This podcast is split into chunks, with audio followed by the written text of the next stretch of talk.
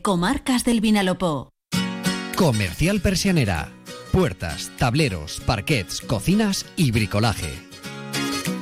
Más de uno. Onda Cero Elche, Comarcas del Vinalopó. David Alberola. Muy buenos días. De nuevo seguimos contándoles noticias. En más de uno, hasta las ocho y media, ponemos el foco en la seguridad ciudadana, el trasvase Tajo Segura o los sucesos, entre otros asuntos. Comenzamos. Primer apunte para la previsión meteorológica. Nos cuenta Jorge Miralles desde Tiempo Elche que por delante tenemos una jornada de martes soleada en la que las temperaturas máximas van a ascender por la mañana y al mediodía, pero van a registrar un descenso además rápido de cara a la tarde por la presencia de viento de levante puntualmente moderado. En Elche y Crevillén se espera hoy que el termómetro ronde valores máximos de 22 grados. En Santa Pola se quedará en 19. Más de uno. Onda Cero Elche, Comarcas del Vinalopó. Los vecinos del barrio de Carrús salieron ayer eh, con buen sabor de boca de la reunión con, la con el subdelegado del gobierno en la provincia y ahora van a estar vigilantes eh, para que lo comprometido en ese encuentro no se quede en la mesa de reunión, sino que sea una realidad. En esa reunión se prometieron acciones para mejorar la comunicación entre la Policía Nacional y los representantes vecinales, todo en el marco de la intención de mejorar la seguridad en el barrio y en pro de tratar de atajar el repunte en la venta de sustancias estupefacientes que los vecinos vienen denunciando, al menos desde el año 2022 y que la policía incluso ha llegado a constatar. Para mejorar esa comunicación con los vecinos, representantes de la Policía Nacional se van a reunir de forma periódica con ellos para analizar y actualizar también de forma regular la situación en materia de seguridad en el barrio.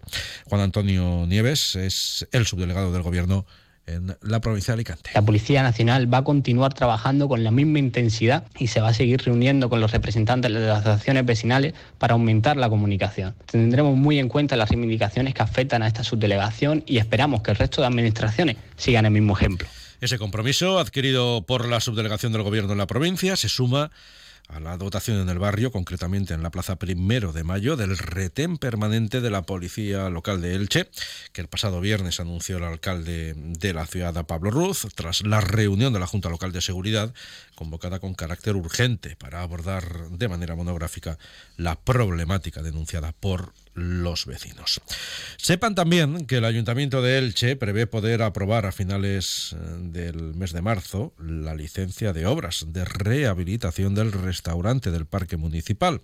Podrá hacerlo toda vez que la Consellería de Cultura ha emitido informe favorable desde el punto de vista arquitectónico y arqueológico de las actuaciones incluidas en el proyecto básico de esa iniciativa. Francisco Soler es eh, concejal responsable del área municipal de urbanismo. Es una noticia para que todos estemos contentos porque bueno, es un es un, tema que lleva mucho tiempo pendiente. Creo que eso va a ayudar a la ciudad, va a ser un foco además de, atracción para todo, el, para todo el entorno, para el parque en concreto.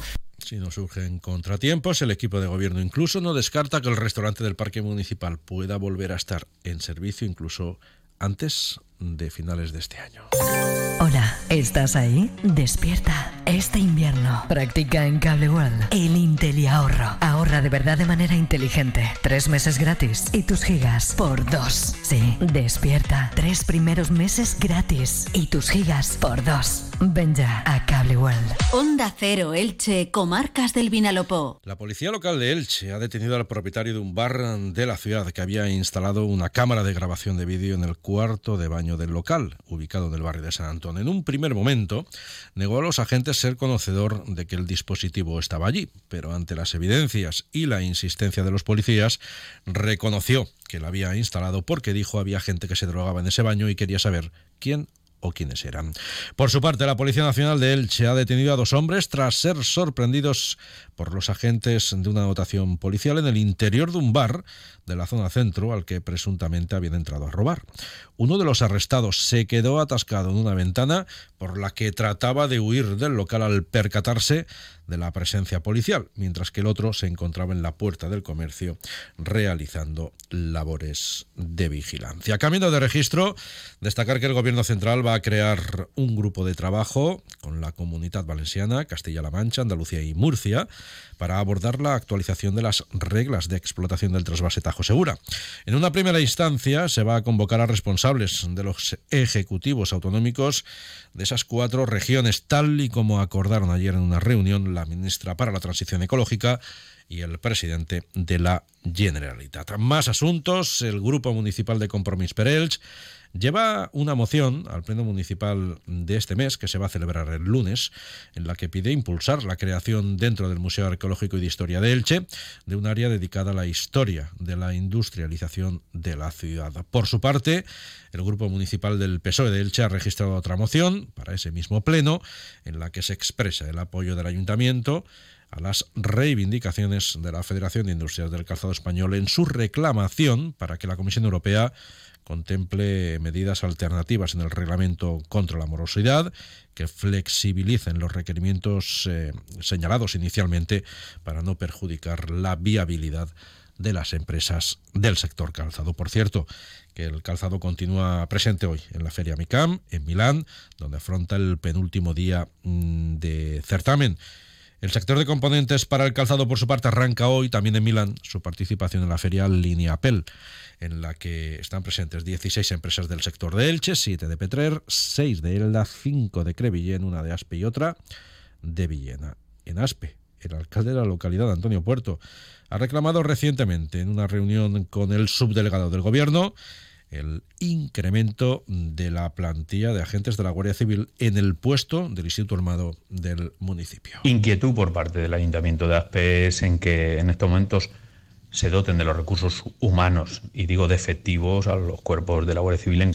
El trabajo desarrolla pues un trabajo muy efectivo, pero no todo lo que podría ser si tuviéramos los efectivos y los recursos que en este momento se merece un puesto como ASPE cuando estamos hablando de una población de más de 21.000 habitantes. En Elda, el ayuntamiento ha completado la instalación de señales contra la violencia de género en diferentes puntos de la localidad. La iniciativa tiene como objetivo concienciar a la ciudadanía eldense en la prevención de conductas violentas o discriminatorias contra las mujeres. Por otro lado, la Oficina Municipal de Información al Consumidor de Petrer ha puesto en marcha su campaña anual de formación en hábitos de consumo sostenible e inteligente en todos los centros educativos del municipio. Aida Tortosa es concejala de consumo en Petrer. Con estos talleres formamos anualmente cerca de 7.000 alumnos. El objetivo es proporcionar unas bases estables para proceder a un consumo sostenible o un consumo inteligente en, en todas aquellas nuevas generaciones.